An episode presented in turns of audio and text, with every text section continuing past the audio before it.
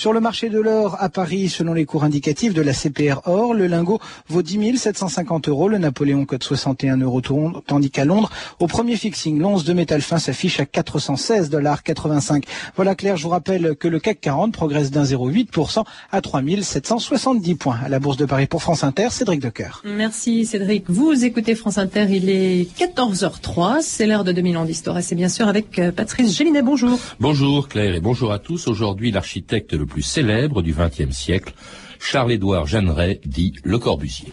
Le Corbusier a connu de grands rivaux, mais aucun n'a signifié avec une telle force la révolution de l'architecture, parce qu'aucun n'a été si longtemps, si patiemment insulté.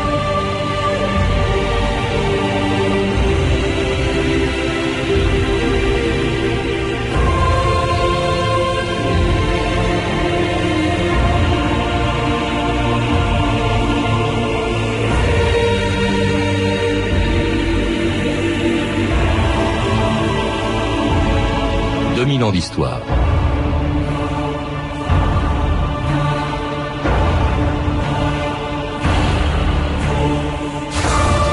Le 1er septembre 1965, dans la cour carrée du Louvre, André Malraux rendait hommage à l'homme qui a sans doute le plus profondément marqué l'architecture du XXe siècle.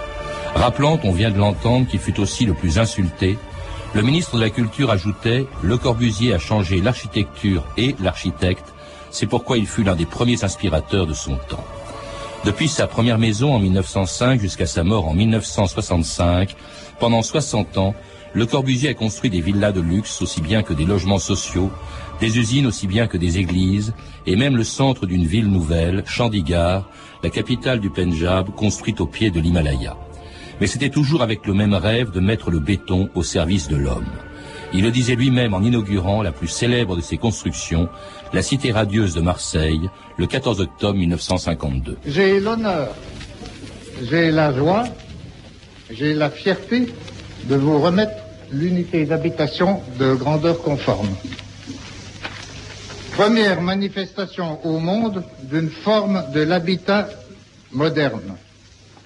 L'œuvre est là, faite pour des hommes, faite à l'échelle humaine faite aussi dans la robustesse des techniques modernes et manifestant la splendeur nouvelle du béton brut.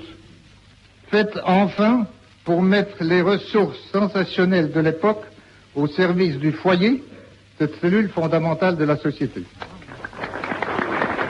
Pascal Marchetti-Leca, bonjour. Bonjour. vous êtes chargé d'enseignement à l'Université de Corse et auteur d'un article sur Le Corbusier qui vient de paraître dans la revue euh, Historia du mois d'octobre. Le Corbusier que l'on vient d'entendre inaugurer sa cité radieuse de Marseille en 1952.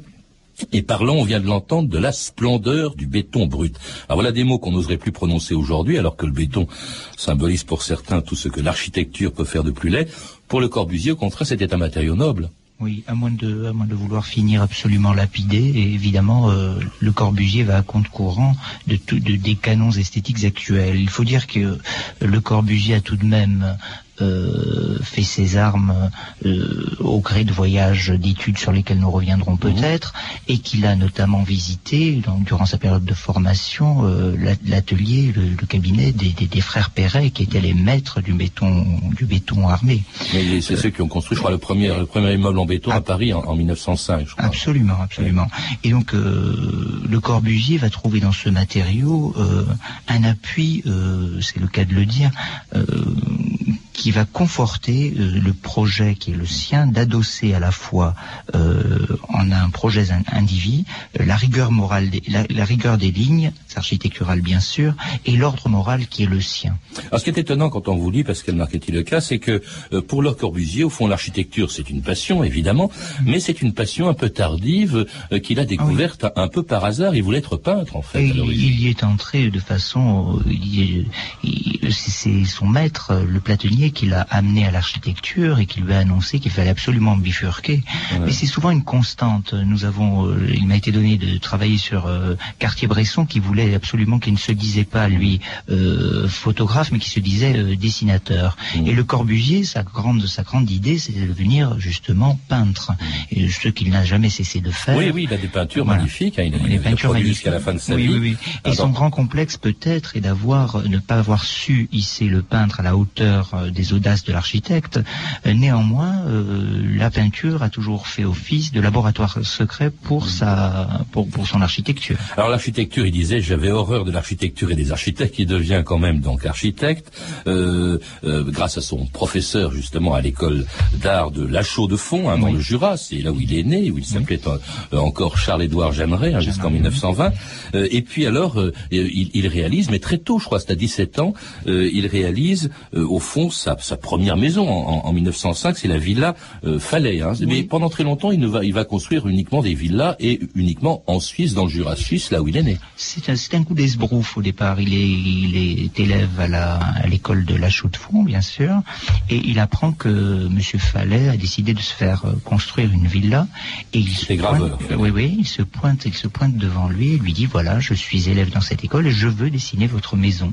Alors euh, bon, légèrement circonspect. Puis finalement, finalement, c'est cette construction qui va euh, décider de tout un avenir dans la mesure où euh, on lui fait confiance, il, il, il cède à un certain dans l'inspiration de, la, la Villa, la et euh, les émoluments qu'il recueille de, cette, de, de ce travail, il va les employer dans, le plus pur, dans la plus pure tradition euh, humaniste du 19e siècle, dirons-nous, euh, à un voyage d'humanité au pluriel. Et là, il découvre euh, la les villas toscanes, Les les, mosquées d'Istanbul, Voilà. le, le Parthénon, Ah, le l'acropole, hein, qui ah, l'a voilà. beaucoup impressionné. Voilà, il, il disait une machine à, À à émouvoir, oui. Alors oui. pendant euh, dix ans, il ne construit donc que des villas à la Chaux-de-Fonds, donc dans, dans sa ville natale. Euh, et puis euh, il introduit, vous l'avez dit, euh, le béton dans, dans chacune de ses de constructions, et également un système de fabrication d'éléments de construction qui s'appelle domino. Ça, ça veut dire quoi domino Domino, c'est- un néologisme qui est dérivé de deux termes. Le, le premier dom de domus latin maison et inno euh, innovation. Donc il s'agit tout simplement euh, eh ce système-là a été inauguré à la suite à la suite des dégâts qu'a pu occasionner la, guerre de 14, dont le Corbusier a pu vérifier les, tristes effets. Donc il s'agit de, créer de créer des, unités d'habitation que avec euh, trois de- des dalles, euh, des piliers, trois dalles, des piliers, et la, structure complètement indépendante, de façon à ce que les, habitants, les occupants, les propriétaires puissent terminer eux-mêmes leur leur leur maison. C'est un peu du préfabriqué, non? Euh, c'est l'ancêtre du préfabriqué. Mmh. Alors bon, euh, il, il- alors en Suisse, évidemment, ses, ses ambitions sont un peu restreintes. Il fabrique que des villas. C'est la raison pour laquelle, en 1917, en pleine guerre, il, il arrive en France. Il va prendre le nom de Le Corbusier, hein, qui était le nom d'ailleurs d'un de ses, de ancêtres. d'un de ses Il, s'agit en fait, je reviens un instant sur euh, le Corbusier, sur le, le projet Domino, euh, c'est surtout de réconcilier l'idée de, d'immeuble, de cadre privatif et d'espace collectif avec le libre arbitre de chacun, et euh, puisque le Corbusier ne peut se satisfaire de, du seul statut de coqueluche de la bourgeoisie locale suisse, donc il a absolument besoin de prendre, de prendre de la distance, de prendre, de, prendre son envol, et Paris euh, la capitale indiquée, puisque c'est c'est celle où, où il y a une effervescence qui est propre à, à développer, à donner, à éperonner son, son, son génie. Et il prend en 1920 le, le pseudonyme de Le Corbusier, qui est dérivé de Le Corbésier, qui était le nom d'un ancêtre maternel de, de, de Jeanneret. Alors à Paris, non seulement il vient pour y habiter, pour, pour y demeurer l'essentiel de- du restant de sa vie, mais également pour transformer avec un projet de transformation de, de Paris, comme d'ailleurs il le fait pour beaucoup de grandes villes. hein. Paris d'ailleurs dont il a toujours critiqué la croissance anarchique et les banlieues. Écoutez justement Le Corbusier en 1958. Et mon dernier dessin, pour vous montrer la ville tentaculaire, avec ses ceintures, avec ses, horreurs, son, son impasse atroce. Prenez l'hélicoptère, vous verrez la banlieue parisienne, vous verrez l'abomination, le désordre effroyable de ces choses-là. Et là-dessus, 5 millions d'habitants, n'est-ce pas Je vous rapporterai un, un mot que j'ai eu une fois avec un de mes bons amis, qui occupait une place très haute. Je lui ai dit un jour, écoute mon vieux, qui est-ce qui va donner l'ordre de la démolition des banlieues de Paris? Il m'a dit, euh, dis pas d'idiotie. Et je lui ai dit, bon, moi je te dis que la chose ne peut plus durer et qu'il faudra donner l'ordre de démolir les banlieues de Paris. Comme un arbre dans la ville, je suis né dans le béton, coincé entre deux maisons, sans abri, sans domicile. Comme un arbre dans la ville.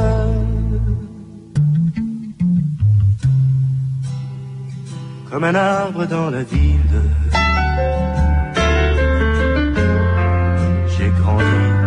Des futaies où mes frères des forêts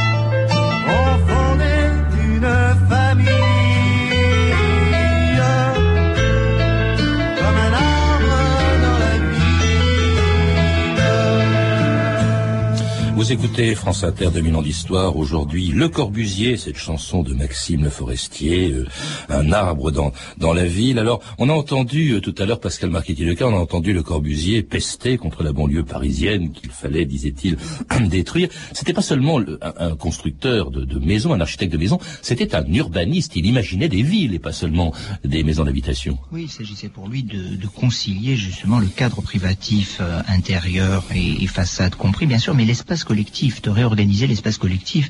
Et à ce titre-là, il n'a pas eu que, que, que des amis, comme on l'a entendu. Ah bah écoutez, son plan, vous évoquez un plan hein, de, de construction, de reconstruction de Paris, le plan voisin déposé en 1922.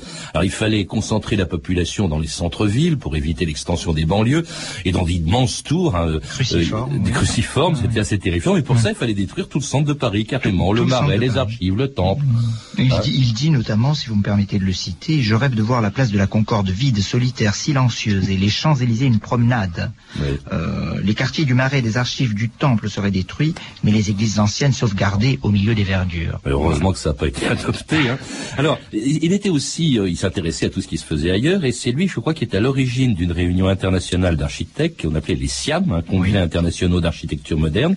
Et alors, il y en a un en 1933 qui est très important, parce que ce fond, c'est la, la charte qu'a appliquée Le Corbusier jusqu'à la fin de sa vie, ce qu'on appelait la charte d'Athènes. La charte d'Athènes, oui, oui. Il a présidé avec, euh, avec le mécène Hélène de Mandreau à la création des, des SIAM dès 1928 et celui de le, le, SIAM, donc le, le, congrès de, de 1933, le congrès international d'architecture moderne, donc, euh, est très, est- fait, figure des plus importants dans la mesure où c'est de, c'est de lui qu'est qu'est- qu'est issue la charte d'Ath- d'Athènes. Ah oui, avec des principes qu'il a appliqués toute sa vie. Je, je vous le citer dans, dans votre article sur le Corbusier, dans l'Historia, euh, Pascal Marchetti le cas.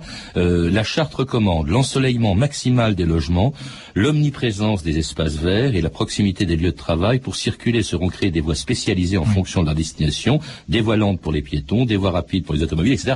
Et vraiment, c'est un précurseur. À l'époque, il faut rappeler qu'il n'y a pas beaucoup de voitures encore dans Non, les, non, les non. grandes villes. D'abord, euh, euh, c'est un plan qui est à relier d'une, à- qui est à relier à une, euh, une esthétique beaucoup plus générale, qui est l'esthétique linéaire. Il n'aime pas les plans concentriques, comme il s'en est expliqué dans, dans l'entretien que vous avez, euh, que vous avez projeté, que vous avez diffusé. Euh, et ensuite, les, les, les voies à différentes euh, vitesses, adaptées à différentes vitesses pour les automobilistes, les voies pour les piétons. Enfin, ce sont autant d'innovations qui passent pour révolutionnaires et qui ne retiendront pas euh, l'attention des, des, des pouvoirs locaux, sinon pour enflammer la- l'opinion à Paris d'ailleurs, pas plus qu'ailleurs. hein. Oui, parce qu'il a proposé, je voilà. crois, Alger également, des modifier Alger, oui, oui, Anvers, Buenos Aires. Buenos Aires. Anvers.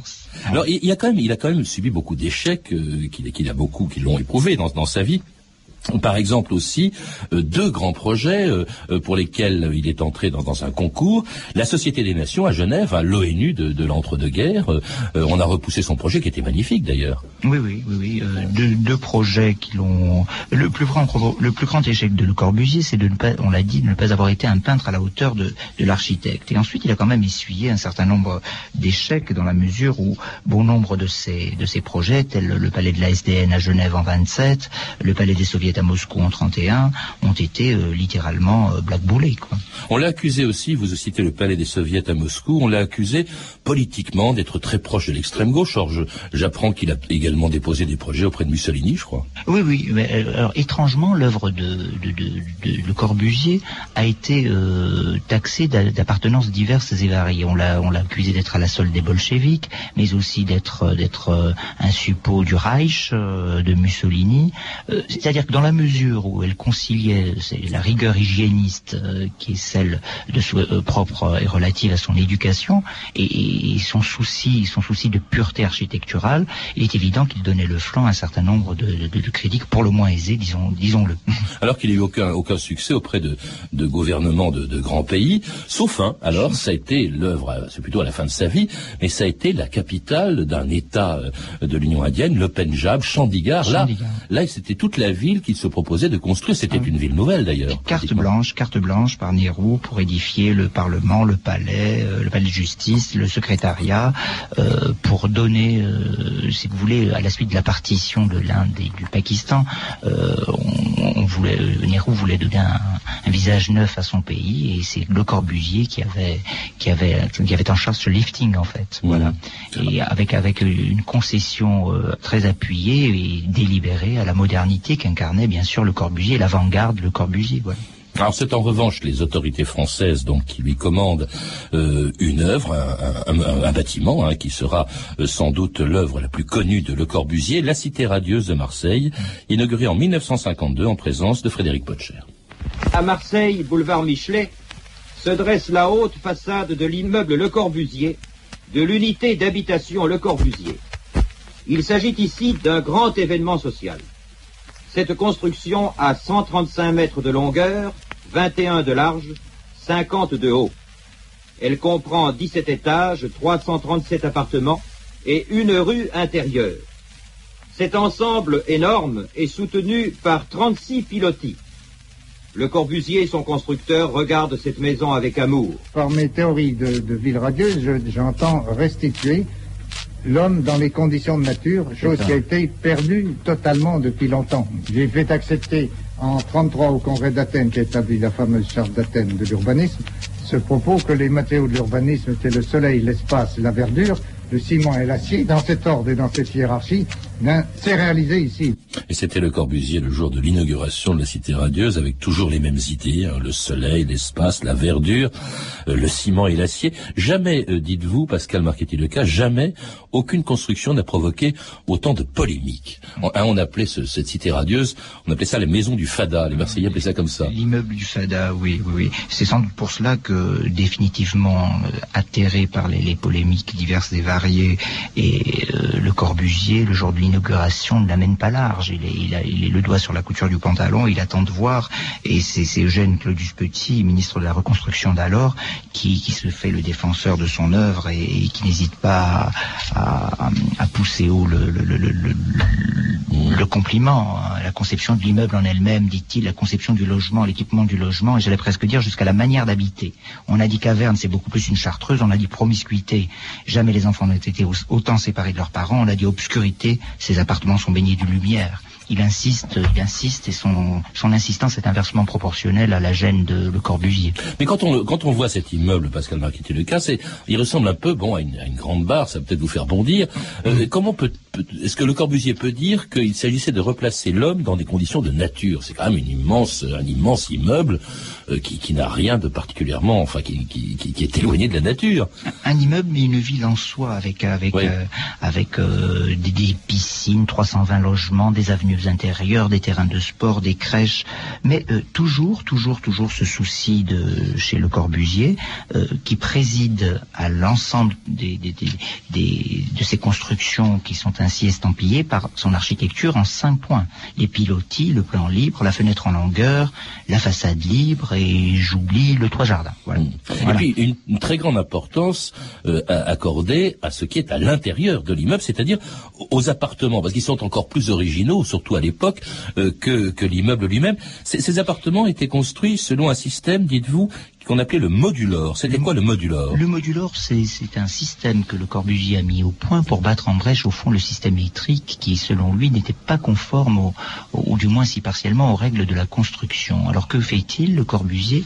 Il réapprivoise tout cela en étudiant, euh, en prenant pour étalon un homme d'un mètre 83 qu'il envisage dans toutes les positions et toutes ces études architecturales seront basées suivant les besoins de, cet homme euh, devant se mouvoir, évoluer donc et vivre dans un espace qu'il aura défini un peu le nombre d'or. C'est le nombre d'or d'ailleurs. C'est le nombre d'or. C'est le nombre Une, grille de mesure au fond appliquée à tous les éléments, de, tous les éléments de, la construction et, et, notamment donc à, ces appartements qui devaient recevoir euh, la lumière le plus possible. L'orientation d'ailleurs de l'immeuble euh, y était pour quelque chose. Euh, il, a, il insistait aussi beaucoup sur tout ce qui pouvait faire l'habitation des gens, c'est-à-dire par exemple sur le mobilier. Vous dites que le Corbusier c'était aussi un des pionniers du design. D'ailleurs, il réfute, il réfute la l'appellation même de mobilier, toujours dans son souci rigoriste et minimaliste. Euh, ce n'est pas un hasard si on a intitulé l'artiste en accord avec l'équipe rédactionnelle, minimaliste monumental. Euh, il réfute jusqu'au terme de mobilier, il va à l'essentiel, il parle plus volontiers d'équipement du logis. Mmh. Les tables sont faites pour manger, pour poser des affaires. il disait les meubles, c'est des outils. Voilà, ce sont des outils, des outils uniquement qui sont adaptés à la vie et euh, toujours dans cette souci d'épure. Voilà. Et on retrouve cette constante. Il il, pense en peinture notamment que euh, l'école, le, fauvisme bien sûr et le cubisme, n'en parlons pas, on fait leur, temps. Et qu'est-ce qu'il lance Il lance avec Amédée aux enfants le purisme. Et on retrouve cette rigueur euh, dépouillée au sein de l'équipement du logis et donc du mobilier. C'est curieux parce que j'ai vu justement quelques peintures de Le Corbusier qui sont très belles et qui, qui ont eu toujours beaucoup moins de succès au fond que son architecture. Ben oui, on est souvent. Ben, ce serait, ce serait presque dommage d'être euh, plébiscité partout. Alors ce, ce qu'il a fait, donc, euh, il s'intéressait à tous les arts aussi. Il prétendait euh, dans ses, dans ses, dans son architecture faire la synthèse au fond de tous les arts, de, le de tous les arts plastiques c'est le grand, et en cela il n'est pas très pionnier, on doit le dire. Des, les, architectes de la Renaissance italienne disaient que de tous les arts, le plus complet, c'est l'architecture qui les englobe tous. Hein. Donc lui, sa grande idée, c'est la synthèse des arts. Ça, c'est, euh, mais appliqué à l'architecture, une architecture qui, selon lui, se marche et se parcourt. C'est pas, c'est pas un architecte de l'immobilisme. C'est un architecte qui, qui évolue sa construction et l'évalue dans la mesure où elle est destinée à être fréquenté, arpenté, euh, décidé pour être euh, vécu. Et ça pour tous les types de, de construction. Bon, il a, on l'a, on l'a dit, construit des logements, euh, des bâtiments administratifs euh, à, à Chandigarh, des musées aussi. Il hein, faut savoir le musée, de Tokyo, par exemple, plusieurs musées aux États-Unis. Il a peu construit aux États-Unis, mais le musée de Tokyo euh, au, au, Japon. Mais alors aussi, ce qui est assez surprenant, et ça c'est une des œuvres les plus célèbres du Corbusier, c'est des églises comme la chapelle Notre-Dame euh, à, à Ronchamp à Ronchamp, Notre-Dame de Ronchamp. Euh, oui, oui, qui coiffe la trouée de, Belfort dans les Vosges, euh, qui vient en remplacement d'une église néo-gothique qui a été littéralement anéantie par les bombardements. Et donc euh, l'évêché a demandé à, Le Corbusier de repenser cet édifice qui, dans sa dissymétrie, fait mieux éclater, j'allais dire, la, c'est un, un édifice au fond qui est tiraillé entre, entre lignes et, ligne et courbe pour mieux donner, pour mieux faciliter l'assaise et, et tout à fait extraordinaire et en même temps révolutionnaire. Hein. C'est étonnant quand même de la part d'un homme qui était un agnostique et de formation, enfin de formation d'éducation protestante, mais il y croyait, croyait pas, c'était pas le Corbusier. Hum, je, crois que au-delà de, au-delà de tous les dogmes, euh, je crois que le seul dogme auquel le Corbusier véritablement adhéré, c'est le sien. Euh, je veux dire euh, qu'il s'agisse de, de, au fond, bon, de l'Église chrétienne, de, l'Église catholique de façon générale ou, ou de l'Église réformée, euh, tout ce qui, ce qui importe pour lui, c'est la 16. N'oubliez pas que son grand rêve, c'est c'est le lait de chaud et, le ripolla. Oui, mais justement, alors lui qui a construit mm. des, des, bâtiments, Pascal Marchetti des, des bâtiments monumentaux, il, il va terminer ses jours dans un petit cabinet cabanon de 3 mètres 60 sur 3 mètres 60 à Cap-Martin dans le Midi. C'est quand même très curieux. Quand on, on en voit la photo, c'est tout petit, c'est une toute petite cabane. C'est une cabine téléphonique réduite à sa plus simple, sa plus simple, à une cabane, cabane de plage euh, qui correspond à, avec euh, force, forces astuces, euh, qui, qui, qui, qui parvient à synthétiser l'ensemble des besoins du, du, du, du passant qu'il est, et comme si on allait, c'est une marche ininterrompue vers vers le minimalisme. Le Corbusier, au fond, euh, il passe de, de, palais, comme on l'a indiqué, à sa cabane, et puis, et puis, et puis, finalement, on se rendra compte que plus rien ne lui convient, parce que pour, pour, pour, pour s'éteindre, euh, aucun bâtiment ne, lui sera satisfaisant. Et, c'est près de cette cabane qu'il va mourir, hein, en se noyant dans la Méditerranée le 27 août 1965, et cinq jours plus tard, donc, Malraux lui rendait hommage dans un des plus beaux discours de Malraux, dans la cour sacrée du Louvre, la cour carrée du Louvre, pardon, le 1er septembre 65. L'homme qui avait conçu des capitales est mort dans une cabane solitaire.